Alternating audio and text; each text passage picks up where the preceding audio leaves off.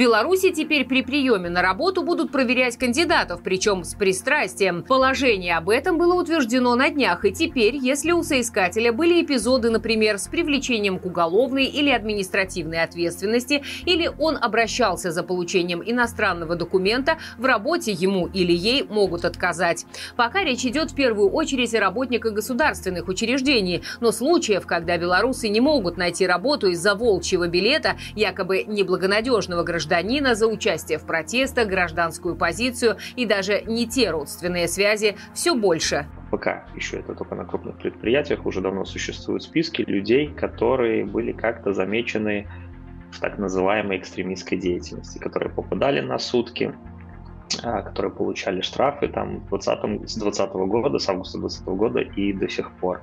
И люди в этих списках, в списке, скажем так, а, есть там, допустим, зеленый, желтый, красный, несколько списков. Это люди, которые безопасны для режима, люди, которые должны быть на карандаше, но с которыми можно работать, и люди, с которыми нужно распрощаться тем либо иным образом. Их вызывают, тех, с которыми нужно распрощаться на беседы, предлагают уволиться по собственному желанию, если люди отказываются, ну, ищут способ их э, уволить по статье. Это отправить на сутки за подписки, за репосты, ну, либо их подставить по каким-то рабочим моментам и уволить за дисциплинарные взыскания. Люди из списка, с которыми на карандаше, с ними просто периодически проводятся беседы.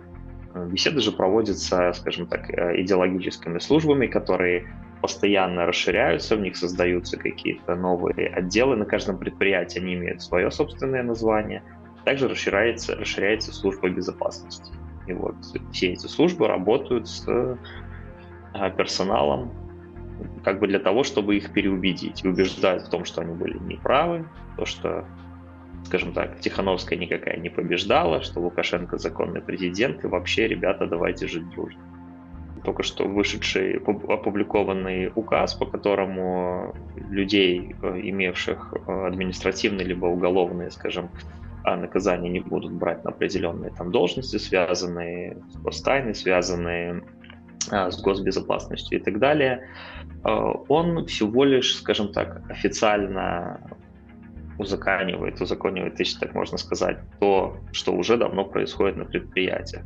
Начальники фиксируют всех неблагонадежных работников. С начальниками ведется работа, им ставят, скажем, такие условия. Это повсеместно происходит, что, ребята, либо вы помогаете нам вычислять неблагонадежных, либо вы сами пострадаете. Скажем, начальники, может, и сами уже не рады, но им приходится это делать. И они сдают просто людей, кто где в чем там был замешан, что им известно и так далее. И людей просто-напросто вызывают на собрание, Потом э, проводят осмотр телефонов, людей отправляют на сутки. И эти уже люди после суток не могут, скажем, никуда на более-менее нормальные рабочие места по, скажем, таким более-менее престижным профессиям никуда устроиться. Да, они получают волчий билет в Беларуси. И, в принципе, у них мало вариантов остается. Либо искать какого-то лояльного участника, либо просто уезжать за границу. В нынешней Беларуси абсолютно плевать на твои профессиональные качества и на твою узкую специализацию. В первую очередь идеология. Коллектив, конечно же, мог бы отстоять это, и мы не раз в своих роликах говорили, это работает. Если коллектив заступится за работника и скажет, нет, ребята, вот сейчас никакой политики, просто это наш товарищ, хороший специалист, без него у нас не будет нормальной производительности, нормального рабочего процесса никуда не денутся, потому что ну, целыми отделами увольнять людей не будут. Ну, люди так не делают. Люди боятся, люди работают в отвратительном моральном климате. Поэтому способы, скажем, есть, но люди ими не пользуются. Вот один из них — это заступиться за товарища. Юрист мало как здесь может помочь. Только вот настойчивость человека, скажем так, и коллектива. Есть, конечно, еще один способ, но им пользуются единицы. Это унизиться, признать, что ты был неправ, что там, тебя кто-то сподвиг на эти действия, ты готов там перед режимом ползать, ползать на колени, но опять же это не панацея, тебя устроят на предприятие, на самую там низшую должность и могут пообещать, что дальнейший карьерный рост, но по факту ты так и останешься а, униженным, неуважаемым в коллективе и при том на этой низкой должности. Такие случаи, к сожалению, имеются, но радует, что их не так много. Чтобы не попасть в эти экстремистские списки, э, не получить этот волчий билет в будущем, конечно, нужно пользоваться всем, всевозможными э, методами, средствами кибербезопасности. Это следить за своим телефоном, чтобы не оставалось никаких э, историй, просмотренных вами, так называемых экстремистских ресурсов.